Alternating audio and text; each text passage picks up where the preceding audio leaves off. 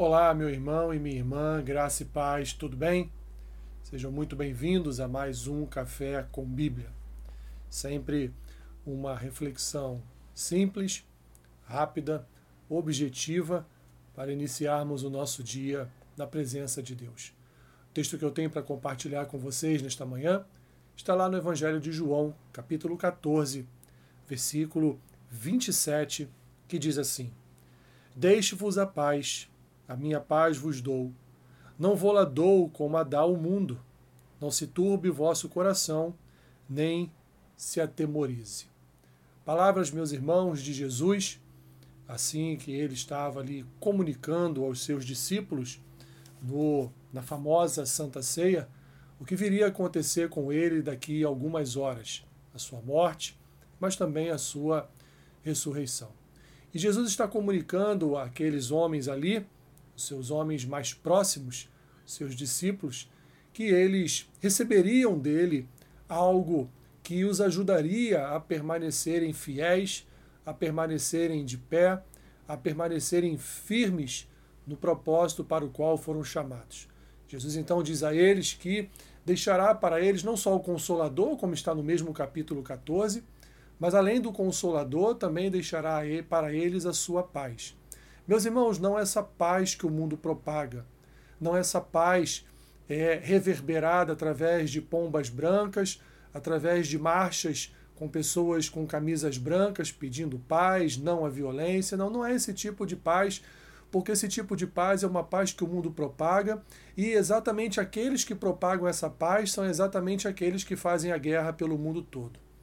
Mas Jesus fala aqui, meus irmãos, de uma paz sem igual, de uma paz inigualável, de uma paz que ninguém entende e muitas vezes até mesmo nós não entendemos.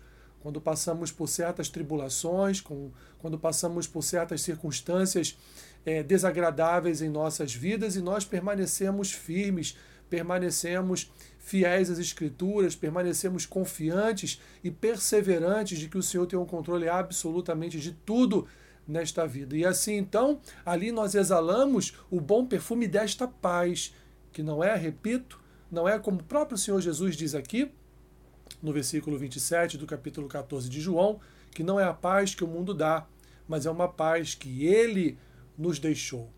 Uma paz que certamente não é do nosso entendimento, mas que ela existe no nosso coração, porque Jesus nos deixou esta paz. Então, esteja estejamos nós num dia bom ou num dia mau, nosso coração vive em paz, porque afinal de contas, aquele que é a própria paz habita em nossos corações, habita na sua igreja. Assim, meu irmão e minha irmã, procure viver uma vida de paz, porque o Senhor Jesus já tem lhe concedido a paz.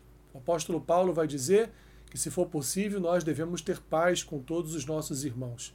Não busque, não busque é, é, problemas com os outros, não busque enfrentamento com pessoas, mas busque sempre andar em paz, busque sempre andar em confiança, busque sempre andar em esperança, persevere na sua vida com Deus e você verá que a paz de Cristo, que excede todo entendimento, a paz de Cristo habita em nosso coração e guia os nossos passos, nos fazendo, é, nos fazendo estar como o autor aos Hebreus diz, né?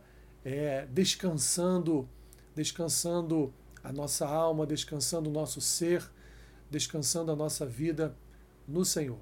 Os problemas podem ser grandes, os problemas podem ser pequenos, mas a paz de Cristo é ela que nos conduz a confiar, a perseverar e a estar na presença do Senhor todos os dias. Meu irmão e minha irmã, repito, Jesus disse: Deixe-vos a paz, a minha paz vos dou. Não vou lá dou como dá o mundo, não se turbe o vosso coração, nem se atemorize. Como diz as Escrituras, essa paz inigualável, essa paz que ninguém entende, essa paz que habita no teu coração, usufrua dessa paz em Cristo e viva em paz. Confie no Senhor, que Ele está guardando a tua vida, a tua casa, e Ele é toda fonte de bênção para a sua vida. Senhor, obrigado. Obrigado por essa paz que o mundo não entende. Obrigado por essa paz que às vezes até mesmo nós não entendemos, mas temos ela em nossos corações, porque o Senhor Jesus nos prometeu deixar a sua paz em nossas vidas. Abençoe o dia do meu irmão e da minha irmã, Senhor, exatamente com esta paz em seus corações. Em nome de Jesus. Amém. Deus te abençoe rica e abundantemente. Amém.